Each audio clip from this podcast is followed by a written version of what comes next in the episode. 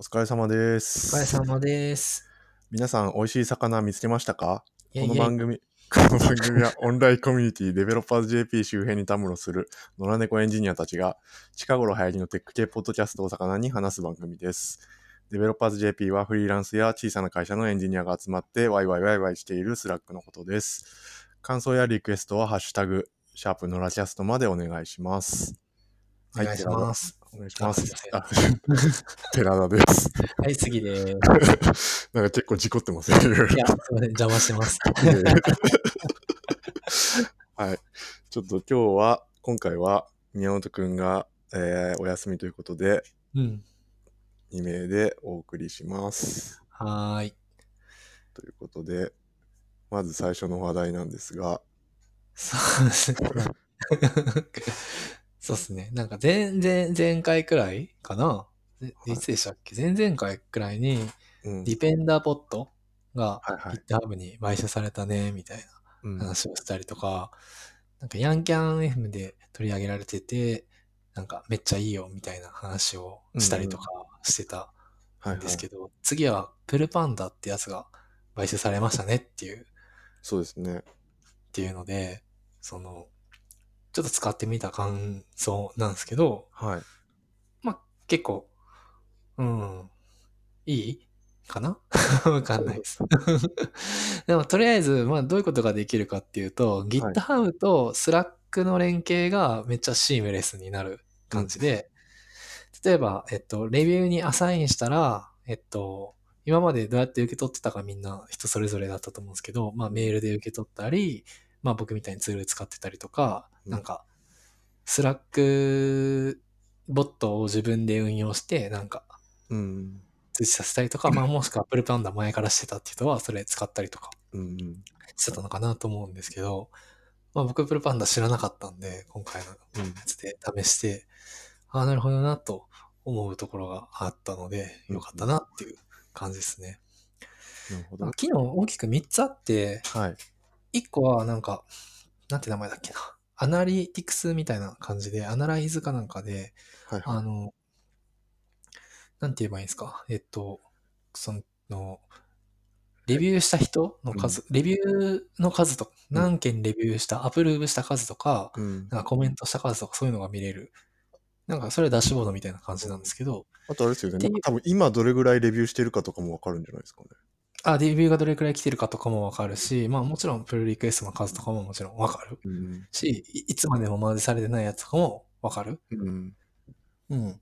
そう。って感じで、なんかそれと、これ多分さっきの、なんだろう、えっと、アナリティクスっていうのは、なんかそのダッシュボード的には、あーちょっと今見ればいいのか。えっと、そう、アナリティクスっていうのは、えっと、レビューターンアラウンドっていうのと、これは、なんかさっき言ってたやつですね。どのくらいレビューされてるかとか、レビューがどのくらい通ってるかとか、あとは、えーっと、どのくらいプルリクエストが開いてるかうん。うん。とか開いた時間とうん か、あとは、とマージされるまでの時間うか、ん。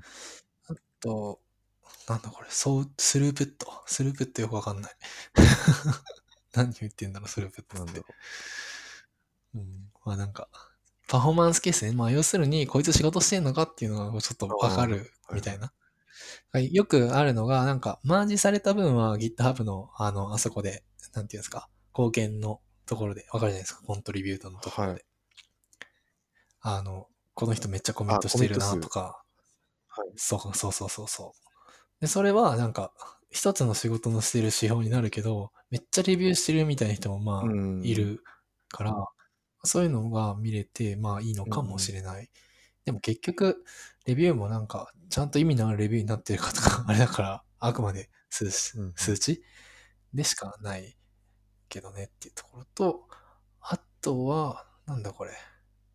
ああ、まあ似たような機能でリーダーボードとかいうのがあって、これはなんか誰が一番レビューしてるっていうのが分かったりとか、誰が一番コメントしてるっていうのが分かったりとかですね。あと、プルリクエストの大きさとかも見れますね。こいつでかいプルリクめっちゃ投げるとか、分かる気がする。違うかな違うわ。逆か。でかいプルリクを、ちっちゃいプルリクが投げてる人が偉いようになってるうんうんかもしれない。で、もう一個僕が素敵だなと思った機能は、プルリマインダーズっていう、なんか、プルパンダの元々はいのは、い大元の機能みたいなやつがあって、これはなんか、あのーまずプルリクエストしたときに、えっと、チームに、えっと、まあ、ルールちょっと決めれるんですけど、通知が、スラックの、まあ、DM で行くのかなデフォルトだと。っていうのができて、あ、ごめんなさい、ごめんなさい。リマインダーズは別だ。リマインダーズは、えっと、GitHub 上の会話が、えっと、Slack の DM にデフォルトだと通知行くようになってて、でその設定は、えっと、リアルタイムなのか、なんか、何分に1回なのかとか、な1日1回なのかみたいなことは変えられる。で、チャンネルにも、なんか1日1回とか流したりとかできるんですよね。だからお前レビューしないよみたいなのとか教えてあげられる。で、これはレビューにアサインしなくちゃいけなくって、その、はい。なんていうの、お前レビューしてないよっていうのは。まあ別に。にしてればそれでいいんですけど、アサインナーっていう機能があって、それを使うと、えっと、なんだろう、プルリクエストを作った時に、なんか、ランダムとか全員とか1人とか、ななんかううん自由まあ選んだりとか、まあ自自由なんですけど、ごめんなさい、何言ってるかわかんない。自分確か、あれですよね。なんか僕、ビデオ見た感じ、このプルアサイナーっていうのは、なんか、アサインが多い人は避けて、ちょっと少ない人にあー回すそとうか、いうのもできる。そこら辺でバランスを取ってくれるっぽい、うんうん、なそんうそうか、ように見えました。うん、そうそう。僕はもうなんか、そその機能もいらなくて、全員にアサインするっていう機能をと入れたけど、ああ、全員にアサインするかな。まあまあ別にその、の、それチームによってそれぞれうん違う、うんとそ思ううけでど、すうね、ん。なんか昔何だったかなな何か別のプルパンダじゃない別のやつで、なんかほんとランダムに誰かをアサインするみたいなのはなんか見かけたことがあったけどそのバランスを取ってくれるっていうのは賢いそうだなと思いましなたんか結構あるんですよね、そういうの。あの、実は。だけど、結構なんか、そのアサインすレビュアーにアサインするのも結構ちょっとすあのなんだろう遠慮してしまうというかそのボットがアサインしてすればちょっとこうそこの心理的なうん障壁というかその気使う感じがなくて済むみたいな話をなんか昔どっかで聞いたよううな、ん、なんかまあそっちもあるかもしれないですね。うんなんか、まあそれはチームによってバラバラだ、いろいろだと思うんですけど、まあうんこの辺はこう、なんか、アルゴリズムもラウンドロビンとかロードバランスとかありますね。うーんなるほど選べるうん。へえすごいまあなんか、そんな感じのやつでうん、割と良さそうなんで、なんかそういうのをどんどん、なんていうんですかね、開発。僕、前とかは、この機能をうん、なんか、ヘロク上で運用したりしてたんですよね。トキテっていう。これをなんか、インストールして、なんか、なんていうんですかね。自分、自分で自由に、なんか、まああれだ、えっ、と、あ、ジャスパー、ジャスパー。ああ、はいはいはいジャスパーはローカルだけど、うんこれはチャンネルに自由に設定を投げて、これの設定をここに飛ばすみたいなことができる。うん時手がうん、そうそうそうそなう。るほどはいはいはいとか、まあこういうのを使ったりとか自分で作ったりとか、うんうんまあ全然できるじゃないですか、簡単うんうんだから、そのくらいだったら。だけど、まあ、開発チームにそういうことをやらせないうんものが出てきて、まあいいなっていう。うんうんうんあなんかこのプルリマインダーっていうのはそのなんかプルリク忘れてるんじゃないのみたいなやつも教えてくれるってことですよね。そうですね。うんえっと、ちょ、まずアサインされた時にメッセージ来るのと、メッセージ来たり来なかったりですけど、それは。うんうん、と、あと、えっと、1時間ごととか2時間ごととか、あーまあじに、これレビューしてねっていうのが来るそっか1時間ごとにとかそういうのも。一一日ごととかかな。うん。あとは、その、僕がや、なんか適当に設定してみたやつだと、朝一番に、はなんか、チームのチャンネルにこんだけレビュー残ってるっていうのを出したりとか。い。うん。だからちょっと、その、プルリクエストの掃除じゃないけうんうど、そういうのの気持ちながるほど、こう、向くうんかもしれうなんい。ちょっあれと、そういう。なんか例えば、ちょっと細かい話になっちゃうんですけど、レビュアーがレビューして、えっと、まあ、なんかコメントとか、あの、ここ修正してくださいみたいなコメントをして、なんかステータス3つありますよね、プルリクに。なんだっけ。はいはいはいはい。コメントとアプルーブあ、そうですとね。もう一個なんだっけえっとリクエストチェンあジそうですねズ。例えばリクエストチェンジズにしたときには、そのプルパンダ賢くその、えっと、プルリク作った人に通知とかしてくれるんですかね、その。そうですね。アプルーブとかコメントが来たら、その人に、だ出した人はにいはいは通知が行くようになってい。なまるす。ほど。そこら辺は賢いんですね。うん。そうですね。まあ、スラック使ってれば、スラックに全部載せられるねって感じですね。うん。まあ、メールだと、ぜもともとできるんです、できてるんですけど、それ。 そもそも。GitHub のメールだったら。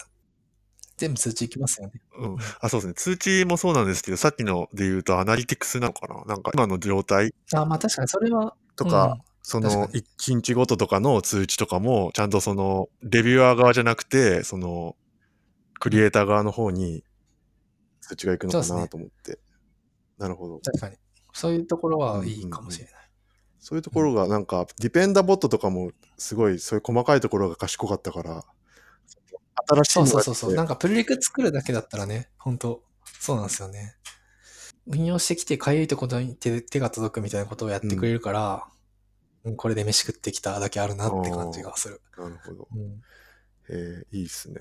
まあまだ使ってみて1週間経ったくらいだから、もっとやり方あるかなって気はするんですけど、まあ、良かったし、なんか、ちょっと今日宮本さんいないけど、宮本さんとかこういうのを使い込むとなんかめっちゃやってくれるそうだ から、使って、使ってち、なんかこういうことができるみたいなのを教えてくれれば嬉しいなって。そうそう。なんか、前回のチケットの話でも若干通じるかもしれないですけど。うん、そうですね。これ、僕はまだ使えてなくて、というのが、ちょっと話、あの、それちゃうかもしれないですけど、うんうんあの、このディプルパンダは、オーガニゼーションにしか、その、アプリがインストールできなくて、そうそうそうそう。個人のアカウントには入れられないんですよね。だから、ちょっと僕が、その、まあ、チームで開発しているリポジトリっていうのが、あの、今までちょっとその、オーガニゼーションの下にあるんじゃなくて、えっ、と、個人アカウントを別途作って、そこの下にリポジトリを置いて、そこで外部のコラボレーターと一緒にやったりとかしてたので、うんえーちょっとすぐ入れられなかったんですけど、最近その、GitHub の料金体系もちょっと変わって、うんあの今までオーガニゼーションって確か5人だったかな4人か5人とかが最一番ミニマムなチームうんで、それ以上になると料金追加になってくるのででしかも外部のコラボレーターみたいなのもその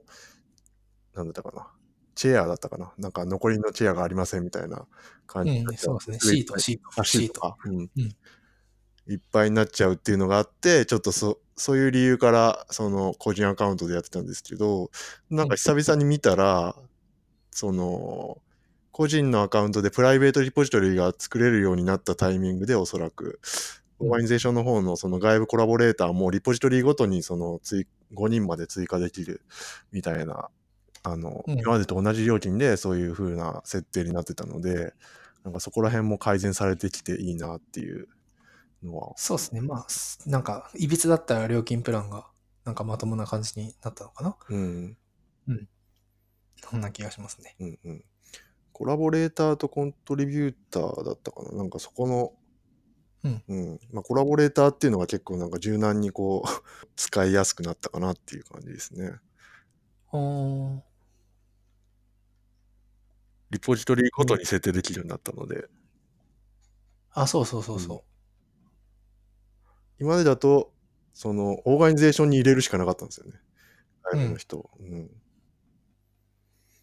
ていうところがいい感じですねだんだんなんか GitHub どんどんさ コンスタントに良くなってて楽しいですよね、そうなんですよう。ん、ただ僕一点ちょっとノーティフィケーションのところだけもうちょっとなんかなんとかならないのかなっていうのは思いますけどねノーティフィケーションというとあの右上にあのベルマークであるじゃないですか自分のアイコンの隣の隣にベルのマークでノーティフィケーションズっていうタブがあって、その自分が、あ自分がウはいォッチしているやつとか、コメントで言及されたやつとか、まあそこら辺も設定によるんですけど、ここが、うんありますこれもなんかむ、ここもちょっとずつ進化してて、昔は一回読んだらもう消えてて、えー消えちゃって、その見返すことができなかったのが、うんうん一応なんか最近はリードってとこに入んのかな一番右のチェックボックスを押すと、ああ、そうなんだ。うん、なるほどメーカーザリードにするとリードの方に溜まってくんで、あ、前に見、で、しかも前、あの、前までのバージョンは、その、出てくるリンクをクリックした段階でもう消えちゃうから、うんその、ノーティフィケーションからなんだろうっつって見に行ったらもう消えてるの で、もう一回リンクに飛びたいっていう時に行けなかったんですけど、そこら辺が良くなったりはしてるんだけど、でもなんかあとじゃ、なんかもうちょっと、なんか若干使いにくい気がするんだよな。どういう部分なんだろうな。うーん、まあなんか、そうですね。そこは僕はもう一切見ないから。ああ、そうなんだ。うん。 が、なんか GitHub にアクセス、画面からアクセスするってほぼないですね。うーん。ほぼアクセスなんて言えばいいんですなんか GitHub って僕の中では、その、見えないものなんですよね。コードは上がってて、リポジトリはあるけど、なんか、イシューとかは全部その、メールとか、えーツアックとか、えっと、そのジャスパーみたいなやつから、こう、つ通知が来て初めて行くみたいな場所だから、その、GitHub 上のマイページみたいなところも一切見ないんですよね。うーん、そっかブ。ラウザで操作しないっていう。で、それが僕的には GitHub としては正しい気もすしていて、僕の感覚ですけどね、これは。はい。うん。なんか、イシューとかの一覧くらいはまあ見ますけど、そのリポジトリの。うん。うんなんかその辺とかはすごい、個人的にはしっくりきてますね。うーん。だから通知とかは、そのプロジェクトに関わるところからもらうっていうイメージですね。で、それがうんプルリマインダーズとかでもっとより、まあいい感じになったかなっていううん。気持ちです。まあ、僕が GitHub、その WebUI で使ってるのは、やっぱり見やすいからですね。なんか、異臭とかも、マークダウンでこう、綺麗に書けるから、それが綺麗に読めるので、なんかメールとかで読むよりも、ですよ。そこは、うん。リンクをもらって初めて行くだから、その GitHub のトあップ、ペメーールジはいいかな。そうトップページにはアクセスしないんですよね。ああ、なるほど。ううんん。入り口が違うってそこうそうそうそう。入り口が別にそこじゃないってことうんが多いですね。うん。そっかそっか。うん。フルパンダとかはまさにその、それの本当によく、よくされている場所って感じですね。うーん、なるほど。なんか、あと、ディペンタボットと、この、セキュリティアラート、うん、うん。これ前も話したかななんか、がまだなんかちょっとうまくいけないというか、なんか、セキュリティアラートが来た時に、うんデ。ィフェンダーボットから来てるみたいな事案を目撃しましたね。ビティペンダボットから来ている。そうそう、セキュリティアラート来て、リピンダーボットでリクエスト、プルリクエストが作れるかななんかそんなの事案を目撃しましたね。うーん。なんか結構、だから機能的にも GitHub と近くなりつつあるのかなっていう気がしてます。うーん。うんなんか、僕、セキュリティアラートがちゃんと使えてないのかななんか、そう、セキュリティアラートがなんか終わってんの、もう、ま、クローズしてるのに通知が残ったりとかしてますよね。あ多あ分、多分バグな気がします。うん。っていうか、これどうやって判定してん、なんか、例えば、なんか、NPM 系ので、パッケージロック JSON の場合とか、ヤンロックの場合とかあるじゃないですか。はいはい。なんかヤンロック、ヤン使ってるはずなのにパッケージロック JSON の方がおかしいみたいなエラーにななんかなってるとか、あ、そんなのあるんですなんねか。あった気がして、なんかうまいこと使えてない気がするんだよな。うーん。ああ、ちょっとそれは。まあでもそんな感じ。うんわかる、そう、そう、そうなんですよ。なんか変な時がある。うん。うん変な時があるっていうのは間違いない。うんなんかね、しっくりこない。ディペンダボットが変だった時はほぼない気がする。うん。うん。まあ、でも、ディペンダボットは、えっと、セキュリティパッチが出てからじゃないと発動しないですよね。そうですね。うん。そういう面でいくと、まあ、緊急、緊急性というか、なんか即効性があるのはセキュリティアラーツの方が。早いのかなそうですかね。確かに。確かに。まあ、その、早いのってマジでどうやって手に入れればいいのか僕もまだ分かってないんですけど、そはの、Rails とかい。はい。 Ruby とかとはなんだろう、もう依存しちゃ、完全に依存しちゃってるものうん。 ?NPM とかうん。 Gem とか Ruby、うんあの RubyGems.org とかはい。あは、なんかその人たちが RSS を出しているじゃないですあ。か。そういうのを購読すると多分一番早いのかなって気がするんですけど、なんかうでもそれだけじゃ足りなくて、その自分たちのサービスを運営するには、エンジン X もいるし、ああ。セント、セント OS かわかんないけあど、あインフラが。インフラもいるし、なんかその中にはイメージマジックとか、ああ。 S- オープン SSL とはいはいか、いっぱいあるじゃないですか。はい。それ全部対応していかなくちゃいけないんだけど、それをなんか、大体ツイッターとかで盛り上がってたりとか、意識高い人がなんかやばいの来たよみたいなのを言って初めてこう、トリアージが始まるみたいな感じになってて、なんか、そのトリアージの専門部隊を持てる会社はいいけど、なんかちっちゃい会社だとその辺が結構苦しいよなと思っていて、なんかまあ意識高くしてるんですけど、僕、だから逆に。確かに、ツイッターとか見てないと、ちょっとチェックしてなかったら、見逃しそうそうちゃう可能性もありますもんね。そうそうそうそうそう。だから、なんかその辺とか、Mac とか Windows とかは、なんか IT メディアとかのニュースとかで知ったりとかするときもあるし、うん。なんかうーん、なんかここ、なんかここだけ見とけばいいとこあるよみたいなのがあるんだったらいいけど、と思いつつ、あ JVN とか CVE とかの RSS とかを購読してたこともあるんですけど、あなんかもう、ちょっと遅いんですね、やっぱりその、あ、そうなんですか。テンポが。うん、GitHub とかの方が早くて。あ、そうなんだ。へえ。多分は多分そのコアの人たちがなんかそのコアっていうかその例えばうんまあ Ruby Ruby はあれか GitHub じゃないな GitHub に対応したかうんわかんないけどなんかそのある OSS のなんかメンテナー人が多分こうもう言っていいタイミングだよみたいなのした時にこう周知するパスが多分できてるんじゃないですかねあれは裏で実は知らないけどうんあちょっとどうしたらいいかわかんないなセキュリティ系のあれは。。私、その初期の段階ってあんまり広めちゃいけないっていうのも逆にあるじゃないですか。うん。うんそうですね。直してからそうそうそうそう。したいですよね。う。うんん。うんうんうん。 まあ、取り留めもなくなっちゃった。そうですね。ちょっとは話がずれすぎました。そ えーまあ GitHub いい感じだよっていう。多分今じゃすごいいい感じですね。あと、そのぎ今思い出したけど、あの、コードジャンプも対応しましたね。コードジャンプ。おー、なんかプラグイン、え、そうなんだ。オフィシャルでフィシャルで。へえ。コードジャンプってあれですよね。リンククリックして、そうです。その、リンクになるってやつですよね。えっと、なんか GitHub 上でうんうん。コード読んでたら、なんかその、このメソッドなんだっけと思ってポチッとしたらはいはい。そこに。飛んでくる。うーん、そあ、そうなんだ。それ知らなかった。これは、 ちょっとし、なんかその、たまたま、なんかのライブラリ読んでて、はい。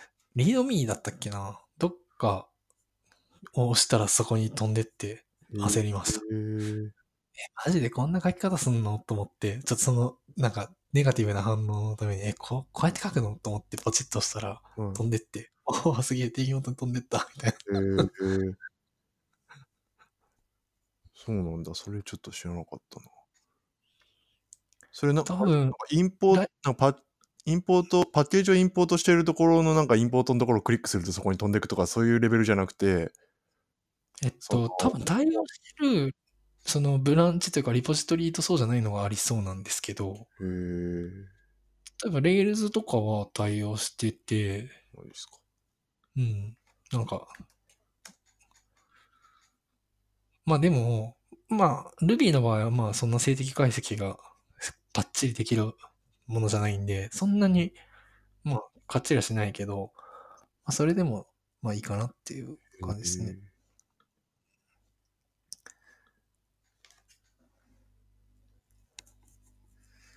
ああ、どの、どのライブラリーかも思い出したけど、言わないあで、本当だ。あ、本当だ。Jump to definition is alive, available って書いてある。うん。ベータですね。へーそう。これ、うん。これが、なんか僕まだ、僕が見たの Ruby しか見てないんだけど、JavaScript も入ってるのかな ?React とか見てみればいいかな。え、React の構図どここれか。あ、対応してるかも。あ、対応して、ないな。うん。なんで難しい Ruby の方が対応してるんだろう。うん。あ、まあ JavaScript だからか。タイプスクリプトのライブラリとかあんま知らないからな。 Go と JavaScript と Python と Ruby と TypeScript が今対応していると書いてある。うん。じゃあ、でも、React はダメっぽかった。あれかもしれないですね。あの、メンテナーがお許可するとかしないと、ダメなのかもしれないですね。か、まあその、使われてる量とかの問題かもしれないけど、まあ React と Rails と同じくらい、もしくは React の方が使われてそうな気がするけど。まあちょっとわかんないですね。これすごいですね。でもなんか。いや、マジすごいですね。どうやってんねんって話。 多分、ランゲージサーバーが裏にいるんでしょうね、きっと。なんかセマンティックっていうライライブラリを、オープンソースのライブラリを使ってますって書いてますね。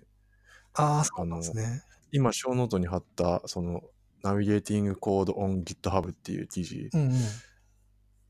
見てもらうとうん、説明が書いてあって、はいはいはいはコードをなんかパースして、アナライズして、コンペアして、ううんーんしてくれる ハスケルのライブラリい。ーハだスケルなんだ。すげえ。うんすげえな、ハスケル。やっぱ。やっぱか知らんけど。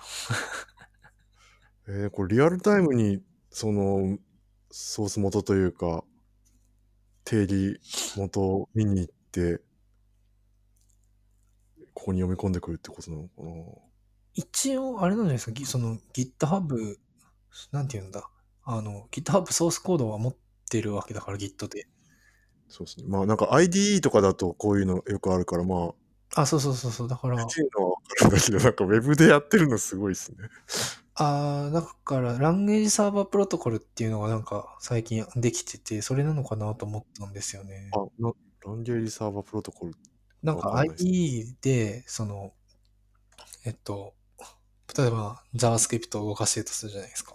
で、その、ここの定義元がどこかっていうのを、そのサーバーが、その、持ってて、それを、あの、ID に返してあげるみたいな。うーんサーバー、実際のサーバーじゃないんですけど、その、まあ、どっかに通信してるわけじゃないんですけど、その ID の中でそのサーバーを立ててあげて、ID のそのエディターから、そのサーバーに対して問い合わせたら、ここに、こういう定義があるからこうだよ、みたいなのを、こう、なるほどなんか教えてあげるみたいな、そういうへえなんかやり方が、まあ、数年前にその VS コードにな、の、あの、お、なんで、なんていうんですか、今の VS コード。VS コード、ビジュアルスタジオじゃなくて VS コードになったタイミングくらいで、マイクロソフトがそれを言い出して、結構今、Emacs とか Vim とかでも、あの、ラングエージサーバープロトコルに対応した、その、Vim とか使えるようになってて、コードジャンプって、昔ながらの C タグズくらいしか多分 Emacs とか Vim とかじゃなかったんですけど、はい今はそのランゲージサーバープロトコルでランゲージサーバーに問い合わせて、なんかコードの定義を、へえたまあ、できるんでなるすよほ。ど、そうなんですね。知らなかった。うんなるほど、なるほど。それなんか今までって IDE 開発してた人はみんな自前でそれ実装してたわけじゃないですか。しかもなんかの言語を再実装するみたいな感じで。だからそれをなんかオープンソースで Ruby だったら Ruby、JavaScript だったら JavaScript っていうのをそのどっかにもう置いてしまって同じロジックを使ってみんなが再実装しないようにっていうのができたんですよね。で、それを使ってんのかなと思ったんですけど、そういうわけでもないのかなという。ああ、確かにセマンティック使ってるって書いてますね。そのセマンティックが、それを、それの実装なのかなとか一瞬思いきや、なんかそんな感じの説明じゃなさそうな気がする。 あくまで、その、ハスケで書かれたパーサーというか、アナライザーのように見えますね。 ということはもう全言語ハスケルで実装すればいいのではっていう。 すごいね、これ。Ruby、Ruby めっちゃ実装してるけど、Ruby、ハスキル、まあでも、あれだな。まあ、じまあ、そ無理だな。無駄もないっす。大丈夫です。 はい。まあやっぱ、片定義とかでジャンプできるやつは強いですよね。片定義がこう、共有できるやつは強いですよね。やっぱ。はい。まあそんなはい感じですかねうん。 あと、AirPods かっこいい話。あー、確かに。もういいけど。 このワードだけでみんな楽しめるんですよ。なんか AirPods かっこいいなって僕は思ってます、最近。しかもなんか、かっこいい人が AirPods してる気がする。角度はどんな感じなんですか角度はね、角度角度は僕、僕も AirPods 使ってるんですけど、なんか、角度気づいたら結構、あの、斜めになりますよ、 あれ、普通につけてたら。むしろその、ですかむしろその下にしようとするのを意識的にやんないと、結構なんか普通にこうかが、なんか鏡っていうかなんかガラスとかに映って自分を見たら、あ、結構斜めってると思 って。うんなるほどな。まあ僕あれなんですよね、結構その、なんていうんですかね、その、やっぱ、ロックンローラーみたいなとこがはいあるから、はまあ結構当ててこうぜ、みたいな気持ちちょっと強いですけどね。。はい大丈夫です。気が済みましたが、AirPods のかっこよさ。こんなんそうですね。もっと語りたいけど。 なんか、これ、 AirPods なんか新しいのうんもなんか出るんでしたっけなんか、あれもう出たんじゃなくて出たやつじゃなくてあ、出たんでしたっけ じゃあ僕が持ってんのはもうあれか、古いやつなのか。そうそう、古いやつ。でも、その、僕らが古いやつ使ってても多分誰も気づかないんで、うん。何が変わったんでしたっけ新しいの。いや、なんか、マイナーアップデートだった気がする。Siri が、なんか、てん、トントンってしなくても Siri が、起動するとあかあ、。うん、なんか、そんな感じだった気がします。 AirPods な。なんか、さすると音量変えてほしいんだけどな。あれでそきなれい。とか、今声で言わないとダメなのか。声で言うのはちょっと。うん。僕は全部あれですね、あの、Apple Watch であ変えてます。フルウォッチがないと。どっかにあるときうは、んその、あれが。なるほど。まあ、そんな、ないですけどね。そあの、iPhone 手に持ってることが多いから。うんまあ、そんなところかな。うんうんはい。じゃあ、一旦、 出囃子な、な、な、はい。はい。じゃあ、寺田の魚で、えー、ヤンキャンエヘム第6回春はカンファレンスの季節ですね。ですね。はい。いろんな話題あったんですけど、なうんあその中でちょっとピックアップして、僕がまあ、響いた話というか、うんうんっ。ていうと、えっと、一つは、オールバーズっていう靴の話ですね。オールバーズ僕、初耳でちょっと申し訳ないんですけど、はい。まあ僕もそんなに 詳しいわけじゃないんですけど、ただ持ってるってだけなんですけど、これ何で持ってるんですか買ったから持ってます。あじゃあ、アンテナ立ててこれがいいと思って買った感じですかあ、そうですね。割と有名なんですよね。なんか、まあ、最近その D2C とかでこう、ファッション業界もなんか新しい波みたいなのがはい。来てるじゃないですか。あそんこれはいらしい D2 D2C になんのかな世界的にその通販はできないんですよ。だから僕、バイマっていうあの、えっ、と、その国に住んでる人が、まあ、買って送ってくれるみたいなやつを使って買ったんですよ。よ。日本から直接買えなくて。まあでも、それは、えっと、かその、なんだろうな。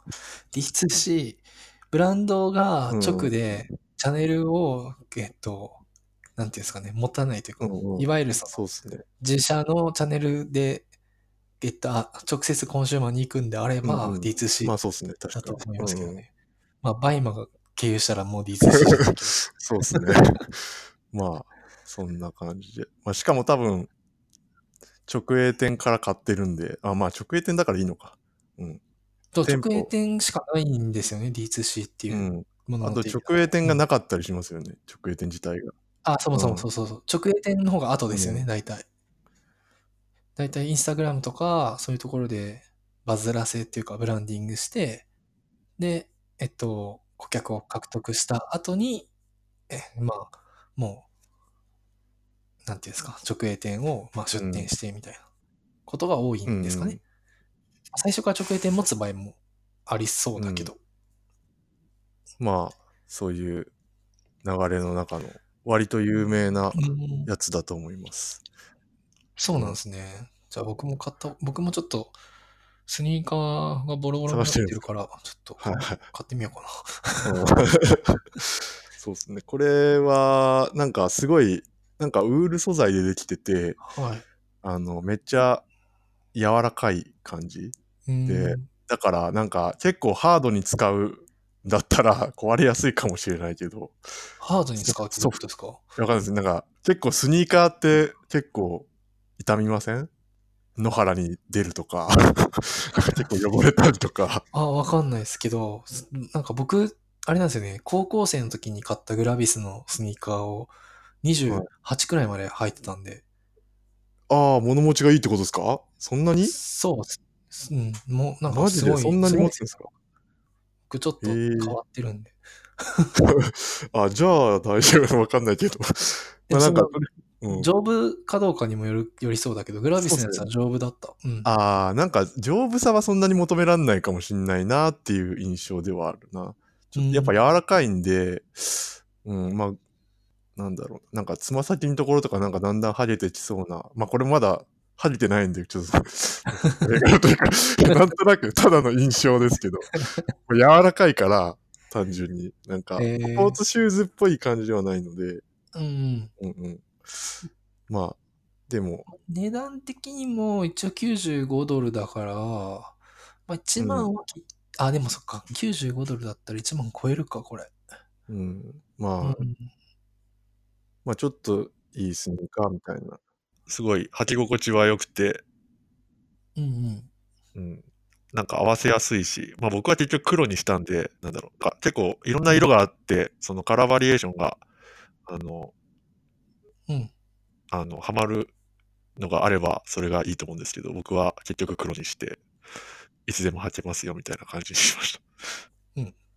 なんか僕的には、つま先の、つま先じゃない、かかとのところに、このかかとのところピロってなってるじゃないですか。この、なんかベロのところとかかとの一番上のところに、ちょっと違う素材で、こう、なんかピロって出てて、それを多分こう履くときに引っ張りながらこう履くみたいな、多分それ用だと思うんですけど、靴はい。これ、上にペロってなってんのが正しいんですね。 正しいんですねっていうか、僕、う上にペロってなってんのが、どうしても上にペロってなっちゃうから、いつもこう、折り返してたんですよ、下に。下に向くように。ああ、なるほど。下にも向きすそうな感じはしそうます。そうそう。でもなんか今見たら、オフィシャルのこの 画像で上に向いてるから、上に向いてとく感じっぽいですね、これは。ちょっとここが気になってたっていう。これは、すごいこう、どうエでもアいいポッツ話で。言うと結構こう、前向いてる感じです。 うんちょっと、あれじゃないですか。あの、下げといた方が絡まれにくいとかあるかもしああ、そうかもしれないです。すごいよく見てる、足元。うんれない。うん。でもね、確かになんか、今風っすね、やっぱなんか。うん。デザインが。なんかうん、僕ってその、すごい、あの、バッシュ世代というか、スタン・スミスとか、ああ、だからはなんかちょっい、とはい、はい。クールな感じがしますね、こっちの方うがなんんか、やっぱスタン・スミスって古いじゃないですか。まあ、古いし、実際。ああ、でも、今でも全然、廃れない。ああうのんデザインは廃れないけど、そのクラシックって感じじゃないですか、あれって。ああ、そうですね。なんかちょっと、確かになんかちょっと、流そう線そうそうそう系とか、なんかそういう、ちょっとなんか、昔はこういう形作れなかったでしょみたいな。ああ、そう。のが、結構スポーツシューズとかもすごいですもんね。そうですよね。最近確かにランニングシューズとか。なんかエアマックスとかがあ流行った時ってすごい未来感あったけど。ああ、うんうんうん。やっぱりスポーツ系は、まあこれスポーツ系ってわけじゃないかもしれないけど、スニーカーってだけだけど。うん、へえ。一応中国は対応してるんだ。ああ、そうなんですね。うん。アメリカ、ニュージーランド、オーストラリア、カナダ、イギリス、中国。うん、 Where to next って言われてるけど。これでジャパニーズって入れ、ジャパンって入れて、メールしてサブミットしといたら、来たら教えてくれるらしいです。ああ、そうですね。 はい。まあ、ただそれだけなんですけど、 まあそういう話題があったっていうのと、あともう一つ気になったのが、はあい。のー Google Pay で、えっと、ポイントカードをまとめて管理できるっていう、うん。多分 Android 限定だと思うんですけど、うんっていう話が出てて、ああ、良さそうだなって思いました。っていうそ話なんです。なんか、 僕もポイントとか、まあ、すごい勢いで垂れ流してる感じなんですけど、うん 全然貯められてない貯められとてないと思います。うんスイカってポイントたまんないですもんね、使ってるだけ。たまんないですよ。うん、だから、クレジットカードだけか。だからそういう意味で言うと。ああ、クレジットカード何もしなくてもたまるから、うん。便。利。そうっすね。確かに。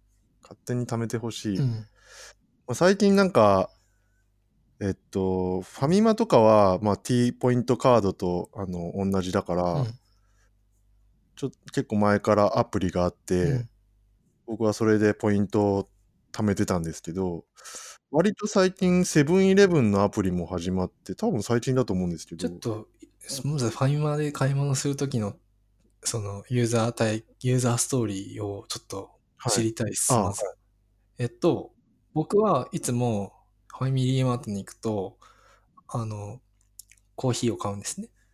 はい。あの、ちょっと、ちょっと、あの、今日は、あの、仕事頑張らないとって思う日は、スペシャリティコーヒーでしたっけあ、はい、ありますね。はい大体にするんですけど、はいまあ普段は、あの、S のコーヒーを買うんですよ。はい。で、店員さんに、こうう、んとりあえずコーヒーの S って言えばうんく。れるじゃないですか。はい。あれが、あの時に、僕はスイカでって言って、ピッてやって終わるんですけど、その時どうすればいいんですかえっ、と、普通に、あの、カードありますかって聞かれると思うんですけど、まあ、聞かれないかもしれないけど、うん聞かれない場合は普通にアプリを立ち上げて、うんえっ、と、なんか、モバイルカードっていうのが右下にあって、それを押すと、バーコードが表示されるんで、うんそれをピッて、あの、レジでう、あの、赤外線のやつで読み取ってもらって、あ、そうなんですね。そうすると貯まるっていう。あ、で、その後、あの、支払いですね。まあ、あの、僕は最近また PayPay ペイペイ復活しましたけど、ああ、ペイペはイいだったら、あれ、ファミマでペイペイするときってどうでしたっけえっと、バーコードと Q、あ、QR だったっけなああ、まあ、バーコードか両方 QR コードか両方ありまどすっね。ちか。うん。えっと、普通に待ち受けみたいなアプリ立ち上げたらすぐあるバーコードでやる。残高がある場合は、残高がある場合はそこのバーコードで、もうだからアプリ立ち上げるだけですぐピッてやってもらえるんですけど、はいはいはい僕はちょっとある理由からそれ使えないので、うんその下に支払うっていうのボタンがあるんで、そこを押すと、で、支払い方法をクレジットカードにして、うんわかる。ピッてやってもらってます。それは店員さんにやってもらわなくちゃいけないですよね。そうですね。ですあよの、ね読み取ってもらうのはそうですね。ペイペイは確かそうだった。あ、ペイペペイは、イペイも2つありますよ。あの、じゅ自分で QR を読み取って、勝手に払うやつあるじゃないですか。うん僕そっちが好きなんですよ。ああ、そうなん、 なんでそっちが好きなんですかあれ、値段を自分で打ち込む分、ちょっと手間じゃないですか。ええああ、そうか、そうですね。そうですね。確かに。なんか、うん僕、携帯の画面あんま見せたくない気持ちがちょっとある。へえ。でも、どっちみちアプリの画面だから、個人情報とかなさそうないけど、そのなんかこう、例えば、バキバキだったら嫌じゃないですか。ああ、そういうこと。うん。え、そっか、じゃあ、僕もそれで T ポイント貯めれるんですね。ファミマに行った時は。そうですね。うん。え、ちなみに、これ今、ファミリーマートのアプリはいやっ。たんですモバイルカードはどうすればいいんですか僕もう T ポイントカードって多分 Yahoo にしかない気がするんだけど。 T ポイント系ってそのファミマ以外にもいっぱいあるからそれぞれのアプリが多分あってなんか多分共通で右下にモバイルカードっていうのがあるんですよでそれが T ポイントになってるんですよねへえ。だからなんだろうファミマ以外に何があったかなつ例えばツツタヤとか多分うん。ツタヤのアプリっていうのも別にあって多分その右下にえっとモバイルカードっていう同じ見た目の同じ多分 SDK というか なんか共通のあのフレームワークっぽくなってると思うんですけど T ポイントカードに対応してるやつはなるほど。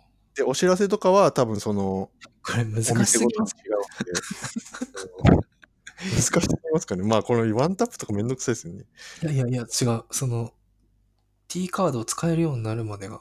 ああうんめん僕どこくれさいでです一回挫折したのかなうんまあ、ちょっとわ、わ、でセブンもあるんです よね。うん、で、そう、セブンは、なんか僕最近気づいて、今まで別にセブンはそういうポイントとかなかったんですけど、なんかセブンのもあって、で、このアプリがなんともね、なんとも言えない、すごいんで、これは一回やってみてくださ い。なんか、もうなんか、何、なんでこんな UI にしたのっていう、え、感じなんですそうなんですね。ファイれはバーやの日じゃない。日じゃない。ファミマは普通じゃないですか。めっちゃ普通なんですけど、ちょっと気をてらってるんですよ、セブンのアプリは。あ、そうなんですね。なんか商品ごとに多分、なんか今あなたはこれが安くなるよみたいなクーポン的なものが画面上にこうふわふわと丸い、うん丸い円がこう浮いてて、なんか肉まんとかコーヒーとかなんかいろいろ 商品があって、多分コーヒーをなんか10杯買うと1杯タダとか、なんかそういう商品ごとにクーポンが出るみたいなうーん。感じになってるっぽくてだからなんかまあ面白いんですけどその操作性がめちゃくちゃ悪くて 一回試してみてくださいへえ。まあでもポイント貯めれるようになったんでちょっと嬉しいかなっていうコーヒーよく飲むんで無料になったりするとちょっやとば嬉しいいな。てか、これ、ポイント、だからクーポンとかめっちゃすごいですね。いっぱいありますね。ポインポンタカードもあるし。ああえ、その、お、大体、ローソンかファミマかセブンですよね。ミニストップもあそる。うですねうんどうしやってるんですか、その、普段。あ、いや、僕はファミマとセブンだけですね。あの、他のところの時は別にポイント貯めてないです。めったに使わないので。なるほど。他、なんか、え、なんか、そのあと、松木よ。松木よああうん。松木よはポイントあるんですね。はい。ええ。ええ。あ、ここからあとワなイんかン。一応楽天ポイントとかもあるな。これ楽天はどこで使うんだっけな。なんか、R ポイントカードありますかって聞かれることもあったけどこで使ったか忘れたけど。 D ポイントカードとかもありますよね。あすごい思い出したけど、その T ポイントカード一回やっぱ T ポイントをインストールしようとして、なんか挫折してますね、僕。あ、そうなんですね。なんかやろうとしてうまくいかなかっああ、た覚え。なるほど。うーん。でもこれそもそもなんか昔あったじゃないですか。うんあの、今もあるけど、アップルの、な E チケットとかがそこに来るやつ、なんて言うんでしたっけパスああ、ポパートじスゃポないーけどト。。うん。パスポートパ、ス、なんなんでしただっっけけウォレッパトじスゃブないッや。ク。うん。ウォレット、ウォレット、ウォレット。パス、うん。ウォレット、はいはい。ウォレットあ。確かにあそこに入ってくれると分かりやすいですね。もうカードを入れみたい全部、全部ここに入るもんだと思ってたんな。だけど。。に。うん。それが分かりやすいな。そうそうそうそう。今もうポイントっていうフォルダー作って、その中にいっぱい入れてますもんね。ポイント系のアプリを。そう。で、あれって、なんか近くに行ったら反応するじゃないですか。ビッグカメラとか。だと。ああそうですよあー、うんアプリがビ。ッグカメラのアプリを入れとくと、うんうんあなた今ビッグカメラの近くにいますよ、みたいなこと言ってくるんですよ。そうですね。まあ、スイカ言ってこないから、そういうのはないのか。まあなんか、ビーコンみたいなのがあって、多分通知して、うん今ならこれ安いよとか、うん。多分言ってくる。ビーコンっていうか多分 GPS じゃないですか。位置情報でもなんか、無印とかだとチェックインしますかとかってある、ありますよね。なるほど。うん。そう。で、まあなんか、えっ、と、ヤンキャン FM で言ってたのは、そういういっぱいあるアプリを、なんか、一個のアプリにまとめて、管理できますよっていうのが、あそれが便利って言ってて、うん確かになんか結構その、フォルダー、まあでもあんま変わんないのかな。アプリを立ち上げて、その中でまた探すから。うん。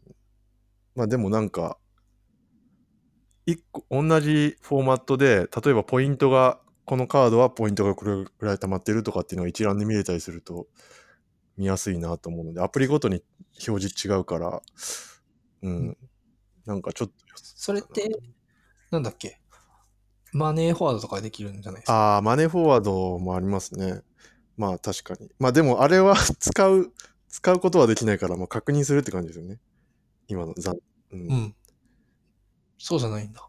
あ、えっと、この Google Pay のやつは、えっと、うんそれぞれのアプリでバーコードを表示するんじゃなくて、同じバーコードを、その、1個のそのポータルアプリみたいなやつで、バーコードが作れるっていう、うんことです。だから、とりあえず、どこのお店でもいいから、入ったら、そのアプリをまず立ち上げて、その中から、どのポイントカードみたいなのを選んで、うんうんうんうんうんなるほど。で同じそっ UI かそっか上でこうバーコードができてとかポイントなんだかが分かるみたいな感じだと思うんですけどなるほど、なるほど。でなんか Google Pay の他にもなんか今調べたら iOS に対応してるストカードっていうのもあるらしくてこれもちょっと後で試してみようかなと思いましたそれぞれなんか多でも、それ分、でも、ああ、そっか、T ポイントカードとかうんに対応してるってことですかそうですね。多分対応してるカードっていうのは違うかもしれないけど、だから要は、うん例えば、ちとめそのサードパーティーのアプリで、その一本まとめられるアプリの場合は、そのさっき言ってた、そのバーコード見せるっていうのは、そそこからできるってことですね。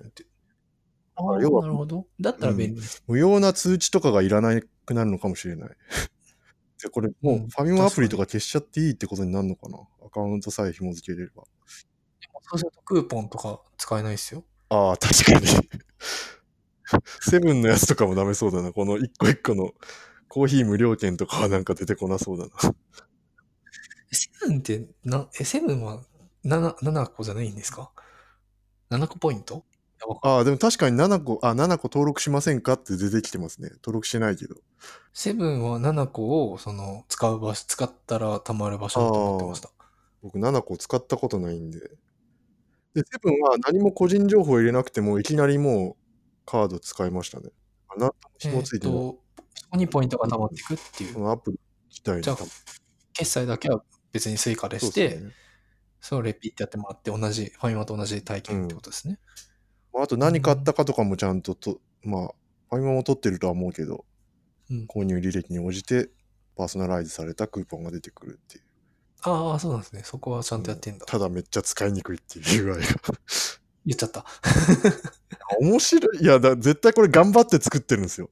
すごい頑張ってやってるんだと思う。絶対こんなんしないのに、ぜひやってみてください。これはぜひインストールして体験してください一応、今入れましたよ。あマジですかなんか、丸がふわふわ浮いてきませんいやー、まだ新規会員登録。会員登録しないで利用するでいいのか。あ、でも、今んとこ僕そんなに、なんか丸がふわふわ上から落ちてきたらちょっと要注意です。あ、マジっすその丸を、こう、なんか画面をこうス、スワイプしてこうやって好きな丸を押したいときに押せないんですよ。こた会員登録してないけど、うん、してないけど使えるますよ。僕してないと思う。えでもなんかやたらひたすら会員登録が必要ですってあれマジです言かわれます。しないですって言ったら。ううんん。そのふわふわがまだ出てこないです。で、これ最近気づいたけど、僕だからずっとスワイプしてこうやってさ見てたのが、こう、加速度センサーで、こう、端末のこの角度によってその丸のふわふわ具合がこう、変わるっていうのを気づいて、あ、これがやりたかったんだっていうの。えーでも、バッジってやつですよね、きっとあ。僕そこ、会員登録してないからダメって今、ひたすら言われ続けてますわ。あ、そうなんですね。 うんなんかログインしたくない気持ちしかない な。まあ、しなくていいと思う。あヤフーだったらいいかで、ちょっと、ちょっと話ずれちゃうんですけど、ペイペイの話してもいいですかな。あ、全然。ペイペイを、あの、3億円キャンペーンでしたっけあれはいはい、やってましたね。一番最初にやった時に僕入れて、で、まあずっとファミマで、まあ100円とか200円とかずっと使ってたんですよ。 で、1はいはヶい月経つと、あの、その月のポイントが、あの、あ、ポイントで、その1%だったかな、なんか返ってくるので、なんか数百円だか数十円だかこう、ポイントとして入ったんですねうん。で、それまでは、えっと、ずっとクレジットカードの紐付けだけで、口座の紐付けとかがしてなくて、てかそもそも僕のメインバンクが対応してなかったので、クあのクレジットカードだけだったんですけど、で、残高ゼロの状態だと、で、支払いをすると、直接クレジットから支払われるっていう仕組みで、だったんですけど、そうそうそうそうそう。なんか、そのポイントで残高が、なんか微妙にあったせいで、残高が足りませんになっちゃって、あ、そうね。まあわ届かけないる。っていう問題があって、そで、僕、銀行も対応してないし、そのポイントをどうすることもできず、そのポイントぴったりで決済すればいいんですけど、そんなちょうどいい商品とか、どこにあるんだよっていうのもあり、140円とかなんかそんな感じ 何十円だったかもしれないですけど、っていうのでもうダメだ、使えねえと思って使わなかったんですけど、なんか最近見たら、どうもその問題を、えー解消しましたっていうリリあのプレスリリースがあって、う。あ、そうなんだ。今はなんかその、さっきだから僕が言った、あの、ペイペイ立ち上げたらすぐ出てくるバーコードで支払おうとすると残高が足りませんになっちゃうんですけど、僕の場合は。下の支払うっていうボタンからやると、支払い方法っていうのが自由に選べるようになって、そこでクレジットっていう風にすると、なんか今まで通りの、あの、支払いができるっていう。難しいねそ。うっすうん。まあ、でも T ポイントカード、パイペイペイはもう、たすごいこのまま連携してるんだ。ペイペイと T ポイントはあペイ別ですよ。あれかペ。イペイはたなだるほど決済だけやる。いや、ペイペイの支払うボタンの下には、モバイル T カードを表示するっていうのがあるんですあ、本当だ。でも T カードってあるな、確かに。よ。うんあそう。だから、これで行くと、えっと、一回見せはれいば、はほぼ、ほぼお、ししなんかいい感じに多分、できい。る知らなかった。あ、これやっとこう、後で。ありがとうございます。めんどくさいですよなね、いちいちこう、アプリ切り替えてっていうのが。そうですね。まあ、それか、スイカでっていう方が楽かっていううん感じですね。うん。うん。難しちいょっ。と、ペイペイ、なんだよ、ペイペイって思ってたから、ちょっとそれが改善してよかったです。っていう。そう、ペイペイは、なんか、もう、周りの人が、あまりにもペイペイ、ペイペイ言いすぎて、はいペイペイ行って、飯が食えるからそこに行くみたいなところまで行ってたんですよね。へー僕の、まあ、ペイペイうんユーザーが。確かに PayPay の店増えましたもんね、すごい。あれ、お店側が無料なんですよね。全く導入コストかかんないから、そんなこともないんじゃないですか、導ね入。コストかかんないらしいです。僕、知り合いがやってて、あと宮本くんのところも、初期だけじゃなくて、ああ、だからその、い今どうかわかんないですけど、まあそうやって、その導入コストを減らして、減らしてというかゼロにして、多分お店がすごい爆発的に増えた。最初だけだな、だろうなと思ってうん。行ってみてました。まあまあ、その、それでもだって、かたくなに対応しない人たちもいるわけだから、うん。だろうなとかた思くなにというか知らないっていうのもあるのかな。でも結構営業していや、るのでかもな。実際営業は行ってると思いますよ。そう、あと、ランチはダメとかね。ああ。へえ、それめんどくさいですね。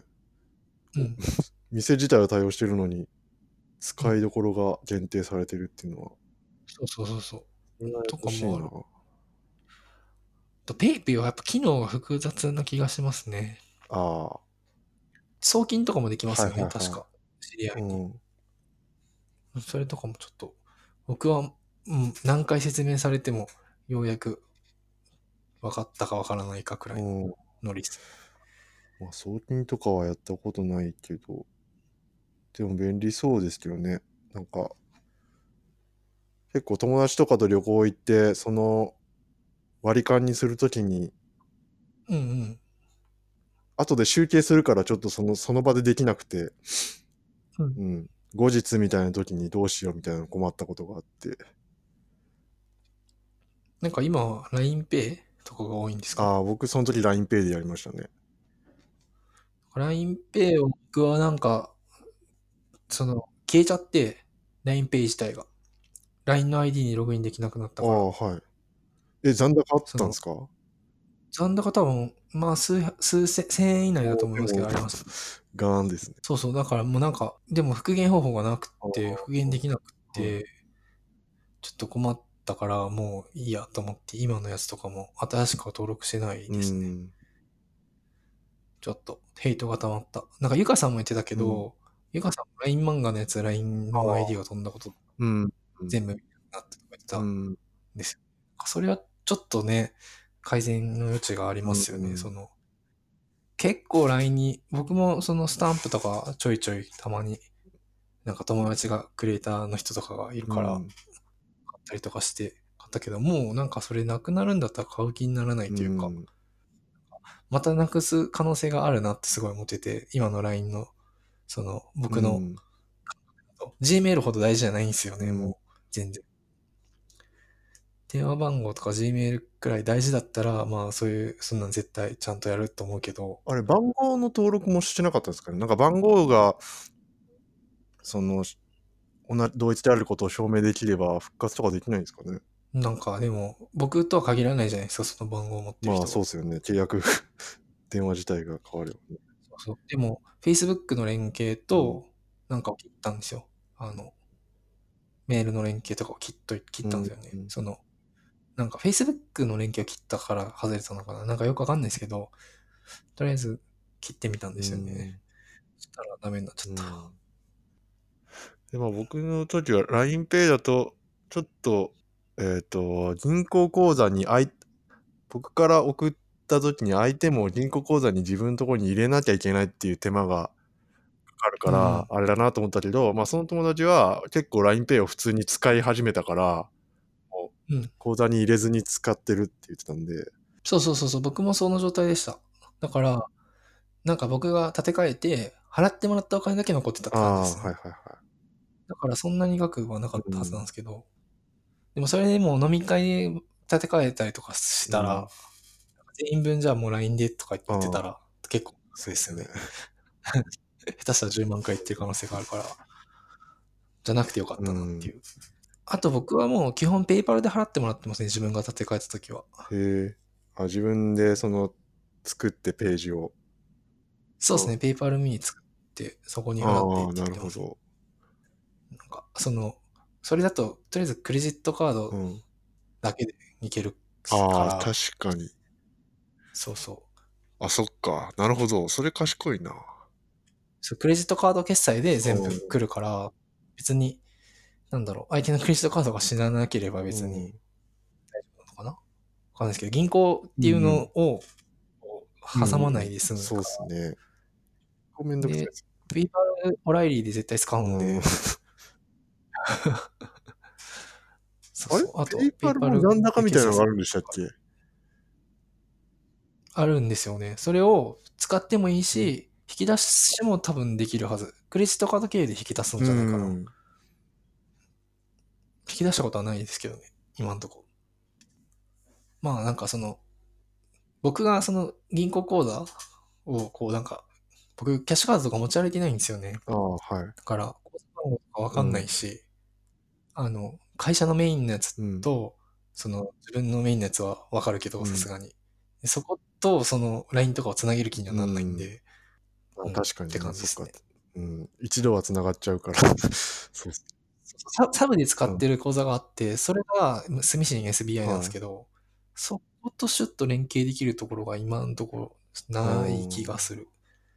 銀行な、難しいよな。僕もなんか、この前、ガスの料金を銀行支払いにするときに、その、はいはいはいはまあ、ウェブ上でやったんですけど、名義が、銀行の方は、えっと、全角カタカナ、あえっと、カタカナで口座名が個人のあるから、うんその、銀行側に飛ぶ前の、その、サードパーティー側の画面で、えっと、まず口座名義を入れてから、そ、銀行に飛ぶんですけど、そこがなんかバリデーションが、なんか、えっと、半角カタカナか英数字しかダメみたいな感じになってて、だから僕、もうスマホでやってたんで、じゃあまあアルファベットでいいかと思ってあーアルファベットでやったんですよ。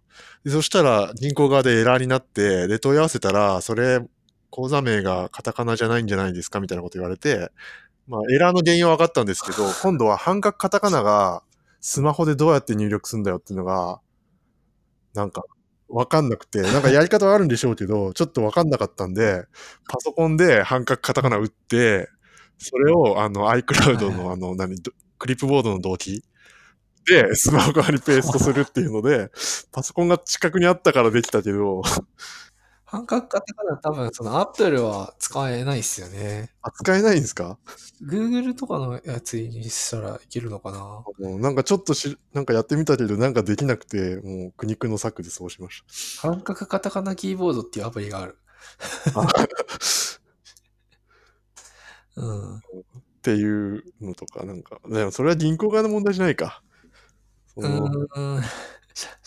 どうなんでしょう何の問題なこののバリエーションが なんで半角カタカナなんだよっていう。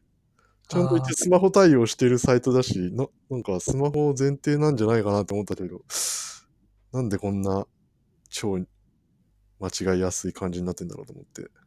うん。半角カタカナのキーボードアプリ入れないとダメっぽいっすね。そのリンクぐらい貼っといてくれればまだいいまだいいけ ど。だから気づかないですもん、そのエラーそうっすに。まず。 iPhone だと無理ですね。うん。あれですもん、あの、Apple の、その、ことえりだと打てないですもん、半角キーボード。あ半角。そうなんですね。はっいて。うはい。 どんどん話が。ヘムどこ行ったって感じです ね。うん。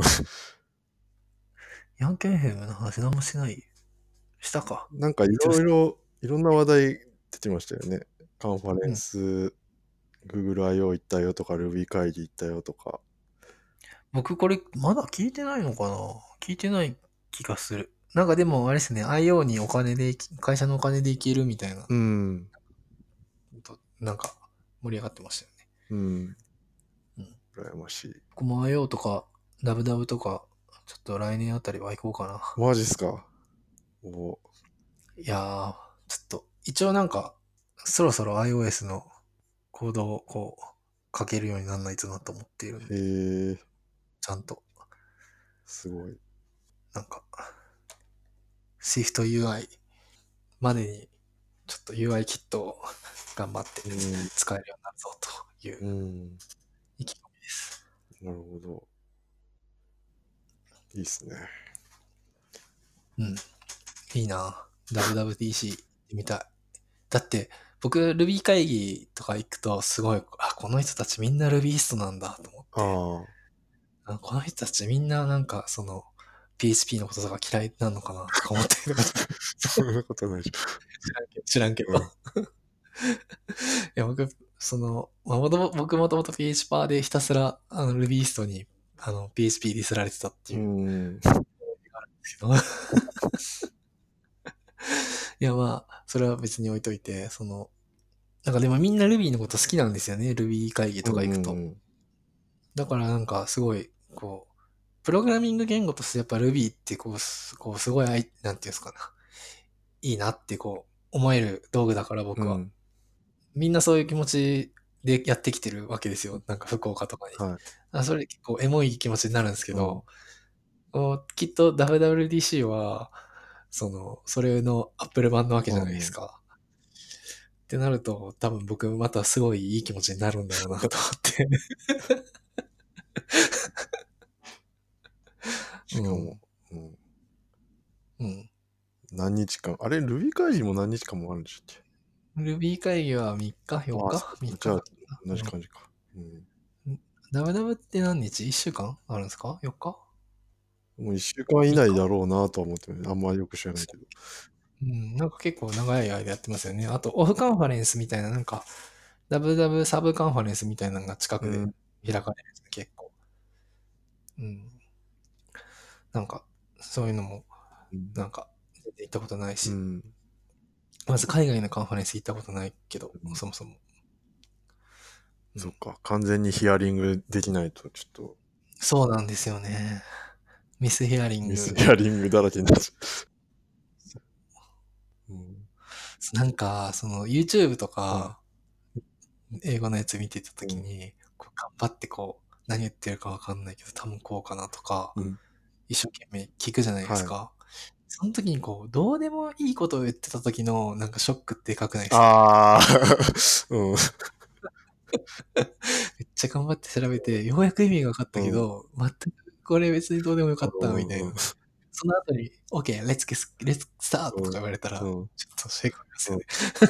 でもなんかそれが気になっちゃって、それが分かんないと分かんないんじゃないかと思って調べちゃうんですよね。そうそうそうそう。うん、うんまあ、それはいいけど。じゃあまあ、はいそんな感じですかね。僕らも海外のカンファレンスに行きたいねっていう話で。はい。次、杉の魚なんですけど、魚っていうか、前回の、えーっと、フォローアップ的なところで、えーっと、なんか、まず1個は、その進化的アーキテクチャについて、えっと、読んだことがなかったっていう話なんですけど、なんか言葉は聞き覚えがあって、なんか調べてみると、マイクロサービスアーキテクチャ、ごめんなさい。マイクロサービスアーキテクチャっていう本に、えーっと、なんかちょっとだけ解説されていました。うん。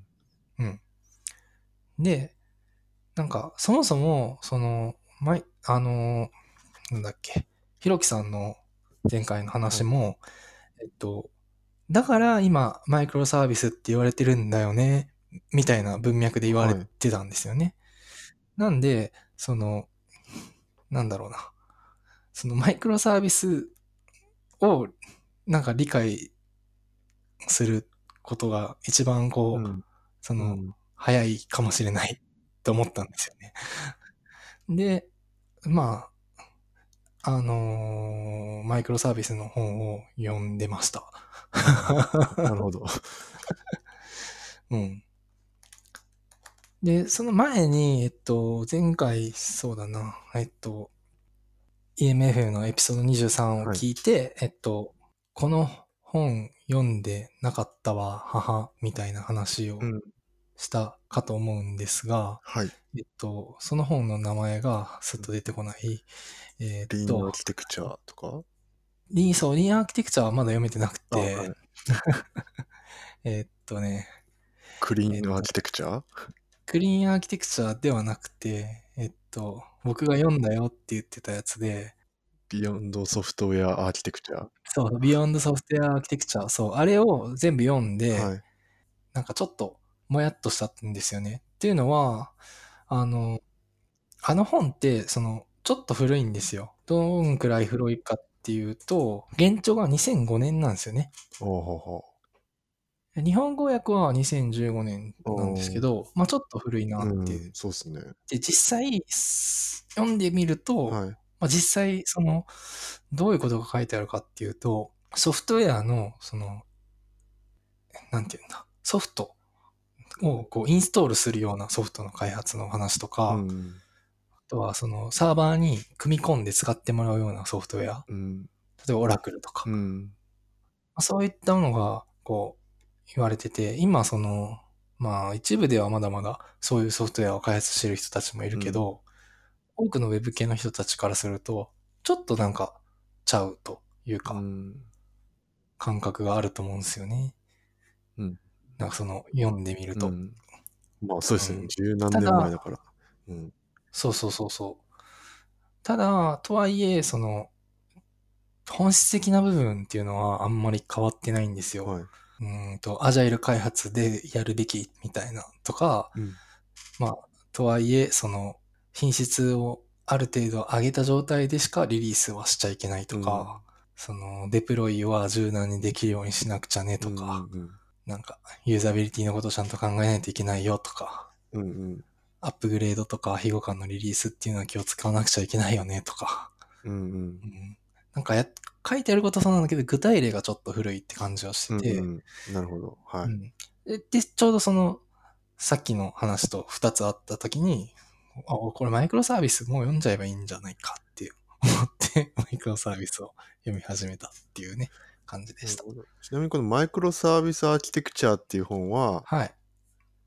どういう本なんですかえっと、マイクロサービスアーキテクチャっていう本は、マイクロサービスアーキテクチャについて書いてる本です。ああのマイクロサービスを言い出しした人が書いてるやつとかってわけでもない。ああ、どうなんですかね。で誰もで、した誰が書いてるかはあんまよくわかってない。マイクロサービスス言い出した人って誰かっていう話ですけどね。なんか有名な人ですよね。ああ、マーティン・ファウラーですかああ、そうそう。マーティ・ファウラーではないです。ただ、マーティ・ファウラーが言い始めたかどうかっていうのがちょっと怪しくて、マーティン・ファウラーが言ったから広まったじゃないけど、そういうのはありそう。うん。ああ、そういうことなんです。なるほど。うんへえ。あ、でも、マーティン・ファウラーの会社の人かもしれないですね。うん。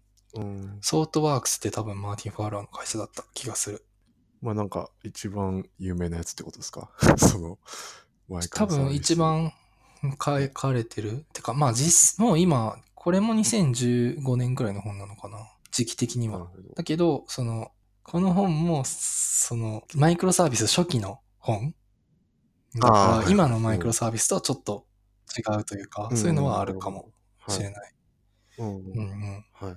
ただ、その、抱えてる課題っていうのは、その、マイクロサービスが解決するかもしれないっていう風になってきたんだよねっていうひろきさんの、その、あの、含みをすごく適切にこの本の中では、なんでマイクロサービスが必要かっていうのを書いてくれてるので、うん。どうやってマイクロサービスやるのっていう話もあるんですけど、で、このどうやっての部分は多分、その今、もっと、なんて進んでってる気がします。うんうん。はいはういん。実践の部分だから。そうそうそうそう。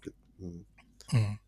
だけど、その、どういうところに課題感があってみたいな話とかは、多分全部書いてるんじゃないかなっていう気がします。その、だから、その、あそこに出てきてたのって DDD の話とか、クリーンアーキテクチャの話とか、エンタープライズアプリケーションパターンの話とか、あとは、なんだ、えっ、と、ビヨンドソフトウェアアーキテクチャの、まあ、アーキテクトドットアーキテクトの話と、えっ、と、進化的アーキテクチャの適用度関数とかの話と、リーンアーキテクチャの DCI っていう話だけど、うんここには多分、ほぼ全てのエッセンスが入っている本な気が、うんしますね。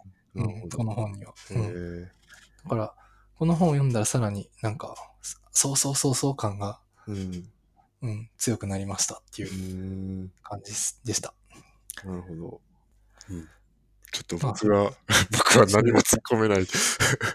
あ、でも、だからそういう意味で言う、うんそういう意味で言うと、はいはい。あの、その、マイクロサービスとか、なんか、でかいサービスやる人のもんでしょっていう感覚あると思うんですけど、はいはいうんその、よりいい設計にするにはっていうところで、えっと、この本は結構みんな読めばいいんじゃないって思ってます。僕もマイクロサービスそんな実践してるわけじゃないんですけど、うん。普通に、なんだろうな、えっと、ちょっとシステムを分けなくちゃいけない時ってあると思うんですね。例えば iPhone アプリ作る時とか、クライアントとサーバーと分かれるじゃないですあか、ーは完い全はいに。うんうん。うん、そういう時とかに悩むことで、そうそうそうそうっていうなるほど。思うことが多くう、んうん多かったり、まあ、これ、クリーンアーキテクチャとかにも書いてあるんですけど、ライブラリーのそのアップデートの戦略とか、なんか、どう依存するべきなのか、それとも、なんだろう、自分で使うようにするべきなのか、みたいなのって選択しなくちゃいけないと思うんですけど、例えば、Rails とかだと、なんか、例えばコントローラーって、アプリケーションコントローラーが、なんか、継承しされたなんかになるんで、うんうんめっちゃ密結合になるじゃないですか、Rails に対して。うんうん。そうですね。けど、でも、レイルズに呼び出し、もっとなんかその、素結合に呼び出してもらううん方法も多分あるはずなんですよ。その、あの、なんかクラスを作って、それをなんかインジェクションするみたいな設計も多分できうる。んその、と思うんですよね。う例えばラック、そう、レールズだとラック層とかは結構そういう仕組みになっていて、なんかこういう風に突っ込んだらラックがこういい感じにこのタイミングで実行されるみたいな風な使い方とかができるんですよ。ラック層。はい。なんかそういうのとかをどっちを選択すべきかみたいなのとかは、えっと、クリーンアーキテクチャの方には書いてあるんですけど、うんライブラリーの戦略というか、フレームワークに対すはるい戦略というか、その辺とかも普段実は考えているはずで、なんか、このライブラリ入れるべきかどうかみたいなま悩むじゃないですか。そうです ね。で、入れるにしてもどういう使い方をしていこうとかって、まあうん、小さな意思決定しながら進めてっているんで、はまあその辺の、その、話とかもちょっと書いてます。い。あ、そうなんですね。なるほど。なんかそもそも、その、えっと、オブジェクト思考の設計のレベルで、なんか、そのクラスって分けるべきだよねみたいな話とかあるじゃないですか。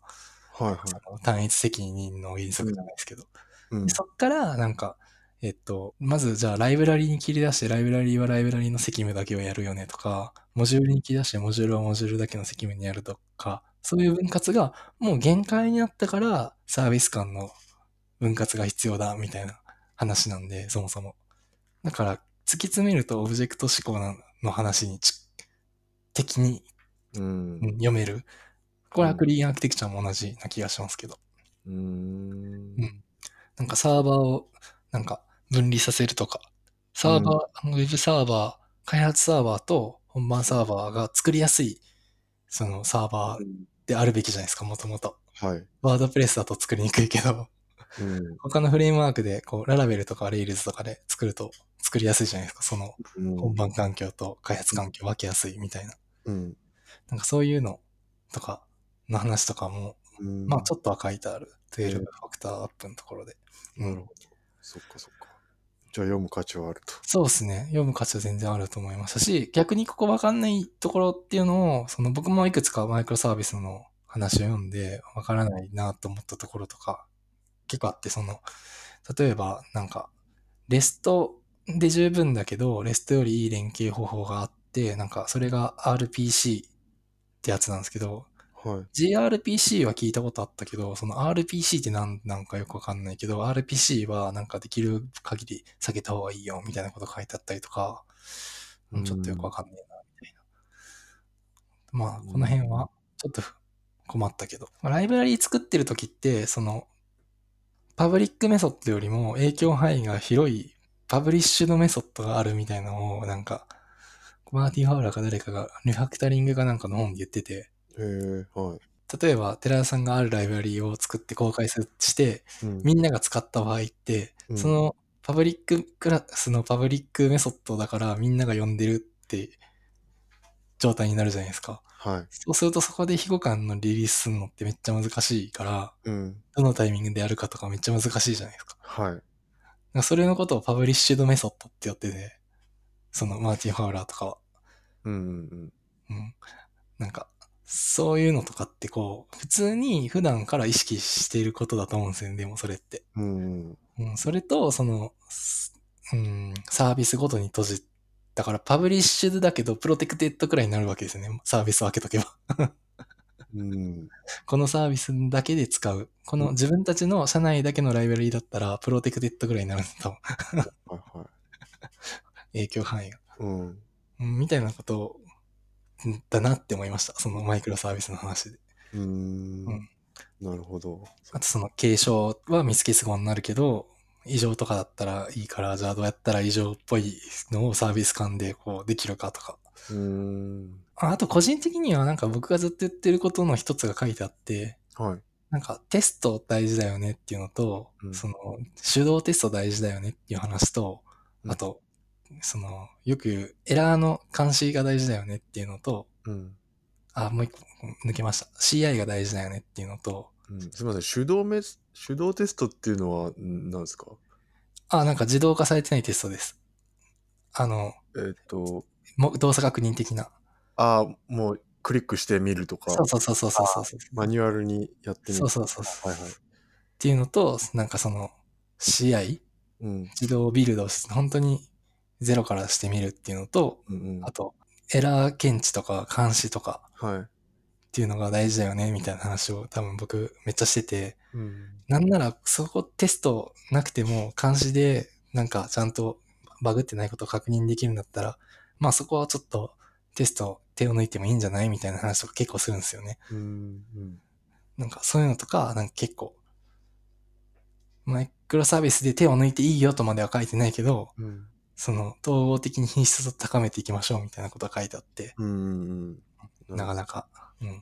ちょっと、その辺とか僕が言いたいこと書いてあるわって、そのブログ書くって言ってたけど、その一部は書いてあったなと思って。あ、そうなんですね。へえ。 え、じゃあ、前にゆ、杉さんが言ってたいろんな本の前に、うん。最初にこれ読むのが良さそうなんですか前回、うん、そう、これで、 7冊全ぐらいあり然ま、したけど。そうですね、全然わからなかったら、うん。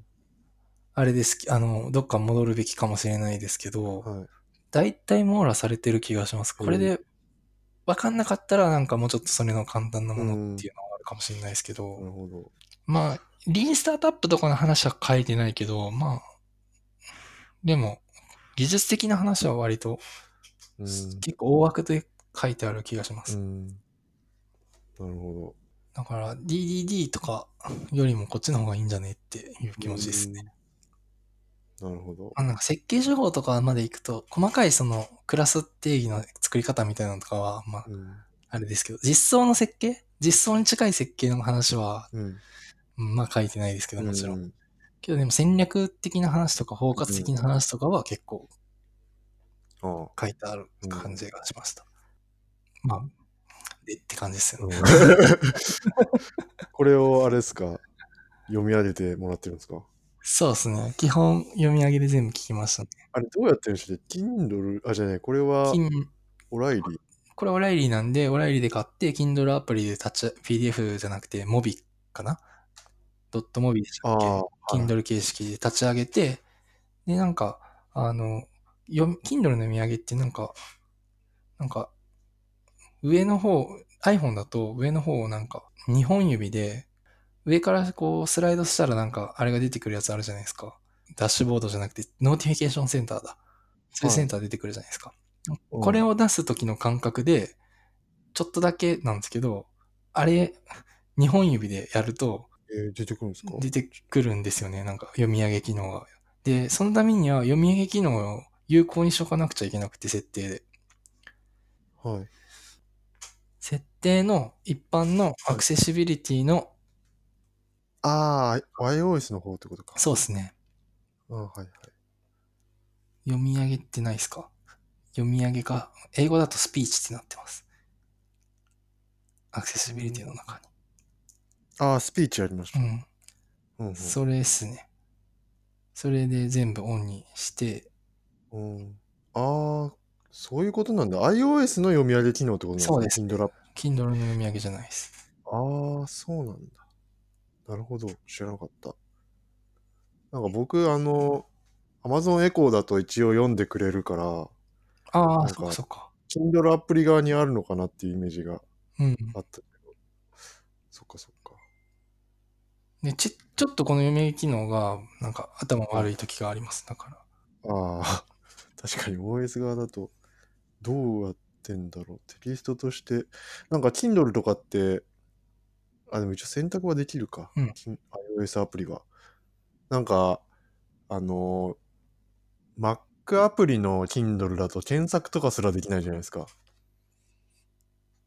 だからなんかテキストとしてちゃんとこあれ、そうでしたっけう、うん、検索できないんですよ。 iOS だとできによると思いますよ。うんできる、その、本もある気がします。あそうなのかなうん。うんいやでもなんか、検索窓みたいなのがなかった気がするんだよな。でも iOS だったらありますね。あれ、例えば、徳丸本とか検索できたっけあ、できないです。で、徳丸本で思ったんですよ。いや、あれですよ。iOS アプリじゃん、ですよ。ああ、そっか。iOS で、なんかあれ本当になんかそのままこう、なんていうんですか。その、そのまま持ってきたみたいな感じだった気がして。デザイン系の書籍とかに多いんですけど、ああ、そうっすね。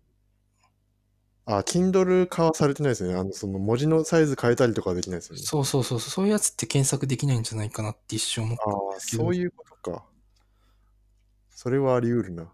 と思ったけど、ちょっと、僕そもそもそ、ドクマル本を検索した覚えが Mac アプリであるんで、え、マジっすかなんか、その、Mac のアプリのバージョンが違うかもしれないですね。ちょっとわかんないですけど。まあちょっとそう。で、僕がこ今週、ポッドキャスト聞いてないのは、聞けてないのは、このせいですっていう。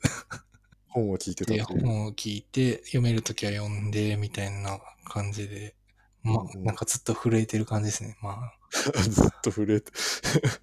すなんか、うおー、みたいな。これか、みたいな。えー、これだった、みたいそうなんですね。ちなみに Kindle 1.26.1なんですけど、な。あ、ちょっと待ってくださいね。ファ、あ、ファインドはあるけど、はいこの、徳丸さんの本、徳丸本は、検索でき対応してなないい。そう。うん、え、Kindle のバージョンは1.26.1でした。あ、僕の方が古かった。あ、やっぱ、検索ボタン、iOS で徳丸本開いても、開くと、虫眼鏡マークないですね。ああ、じゃあそういうことなんじゃないですかね。なるほど。納得。あうん。他の本だったらある、普通に。そうですよね。確かに言われてみれば検索できてた気がする。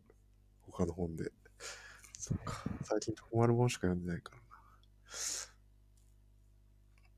らな。なるほど。そうなんですよね。なんかめっちゃこう、そういうのがあっていろいろ。うん。もう読まなくちゃいけない本がいっぱいあるんだけど、なんかあんま、その物語とかはもう読み聞かせてもらった方がいいかなっていう、その集中力ない時とか、特うに。んうん。ただ、集中力ある時はもう読んだ方が圧倒的に早いんで、ちょっとその辺がうん。難しい。あとその、まあ、宮本さんは無理って言ってましたけど、ながら聞きができちゃう人は、もうながら聞きでいいじゃん、本くらいって思っちゃいますけどね。 うんうんちょっと気持ち悪いですけど、日本語。なんか、めっちゃいきなり発音良くなって、ウェーブとか言い出したりして、ああウ。ェーブの世界では、みたいな。なんかこの表紙今見てるんですけど、はいなんかオライリーっぽくないっていうか、ちょっとなんか解像度がいつものオライリーより低い気が。蜂の巣蜂の巣マジっすか違うなんかこの、今アマゾンで見てるからかな。なんかちょっと線太い、いつももっとなんか緻密なイメージだったけど。あ、そうですか。ちょっとわかんそんなないことない なんかめ、すごいですね。蜂と蜂の巣っていう、あ、そうそう。なんかその理由も最後に書いてますね。うん、なんかなんとなくニュアンスわかる感じもうん。穴がいっぱい開いてるから、なんか、これがマイクロサービスなのかなとか思っちゃった。マイクロサービスは最終的にはそうなるみたいうんな、感じですよね。全体としてはでかいみたいな。けど、しっこ一個は巣穴みたいに潰れても大丈夫みたいなノリなんでしょうかね。確かに確かに。あ、でもそれ、あれ、なんかこう最後に書いてあるから、ちょっと、うーん、ミツバチなのか。うーん、単純にミツバチの説明しか書いてないですね。 マイクロサービスの、のあれは、関連は特に書いてないですね。 ああ、そうなんだ。ただ、ミツバチが、こう、社会的な、なんか生物で、こういう、こんな感じですみたいなの書いてます。うん。そっか。虫ってでもあるか。あるか虫な。珍しいような。確かに、なんか、でも僕らがなんかすぐオライリーの本でイメージするのが、うん。なんだっけ、サイとか。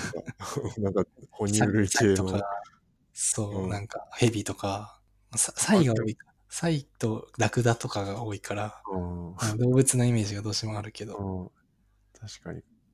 虫のやつも、他のもありますね、虫のやつも。うん。虫なのか何なのか分かんないやつもあるな。進化的、進化的アーキテクチャーの表紙なんなんですか、これ。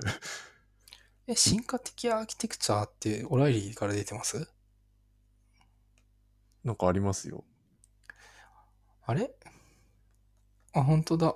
これ何なんだ進化的アーキテクチャでしたっけ進化的アーキテクチャでしたっけこの間言ってた本。いはやい。かそう書いてますよ。進化的アーキテクチャもそうか。いや、もう一個抜けてんな。なんか、あもう一個ありますよね。確かあ、。そうなんですね。あ僕、進化的アーキテクチャ、一応進、あの、マイクロサービスの中に進化的アーキテクチャって章あったけど、これはこれでまた読もうかな。